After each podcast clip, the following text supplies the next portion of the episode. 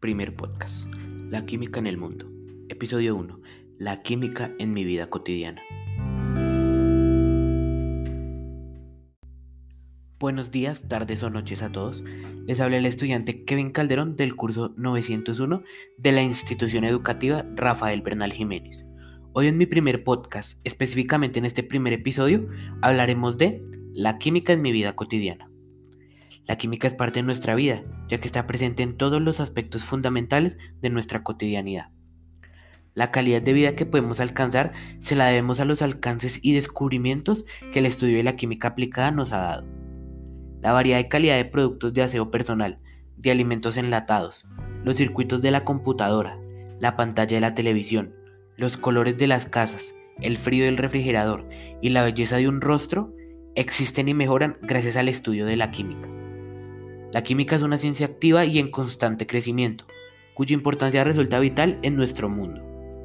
Se encuentra presente en prácticamente todas las actividades de nuestra vida diaria. Esta energía la usamos para correr, jugar, estudiar y trabajar, entre otras actividades. En este momento puedes leer sin problemas gracias a que en tu cuerpo se está liberando energía proveniente de las reacciones químicas que sin darte cuenta se están generando en tu organismo. También los mismos alimentos que consumimos son productos de reacciones químicas complejas. En la naturaleza, estas reacciones se efectúan directamente en los organismos. Un ejemplo es la fotosíntesis. A través de ella, las plantas sintetizan sacáridos, que son almacenados en órganos especializados, como las frutas que comemos. Y así podemos seguir enumerando muchas otras reacciones en las cuales la química se hace presente en nuestras vidas. Además de lo dicho anteriormente, la química contribuye de forma esencial a la mejora de productos farmacéuticos, en la lucha contra las enfermedades y en la mejora de la calidad de vida hasta edades muy avanzadas.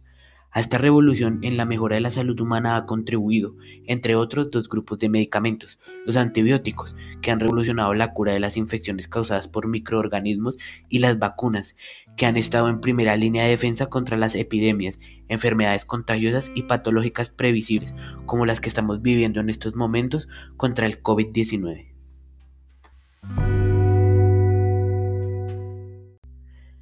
Gracias a todo lo dicho anteriormente, podemos decir que la educación y la química tienen mucho en común, ya que para saber acerca de la química hay que estudiar y aprender de ella. Es por ello que existen centros de educación para la química. La educación de la química ha ocupado un gran puesto que en escuelas e instituciones la llevan a cabo para que los alumnos o estudiantes como yo sepan de la importancia que tiene la química para nosotros, ya que está prácticamente en todo lo que nos rodea. Cualquier aspecto de nuestro bienestar material depende de la química, en cuanto esta ciencia proporciona los medios adecuados que lo hacen posible y así, por ejemplo, en lo que se refiere a nuestros medios de locomoción, la química suministra aceros especiales y aleaciones ligeras.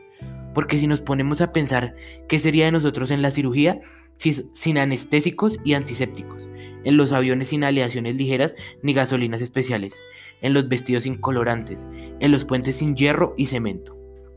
El avance prodigioso de nuestra civilización en los últimos 200 años, muchísimo mayor que en los 4.000 años anteriores, es el resultado del desarrollo y aplicación de la ciencia química, por lo que el hombre ha adquirido un control sobre el medio exterior y ha aumentado su independencia respecto a él.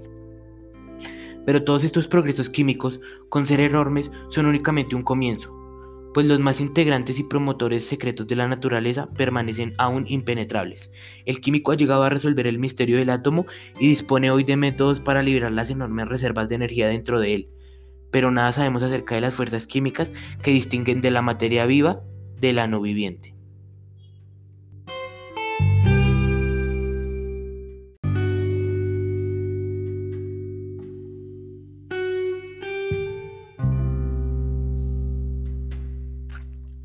Bueno, y aquí finaliza este primer episodio de mi podcast llamado La Química en el Mundo. Espero les haya gustado, espero se hayan entretenido, espero se hayan informado un poquito más y tengan en cuenta la importancia de la química en este planeta, la importancia ya que básicamente en todo lo que hacemos, en todo lo que tocamos, está involucrada la química. Eh, les agradezco estar aquí, les agradezco escucharme, le quiero mandar un saludo a mi profesora eh, de Ciencias Naturales, del área de Ciencias Naturales de mi colegio, llamada Jimena Fajardo, y le quiero agradecer por ponerme este trabajo. Me pareció un trabajo muy creativo, un trabajo muy chévere para informarse sobre un tema que normalmente los estudiantes como yo creemos que es un poco aburrido.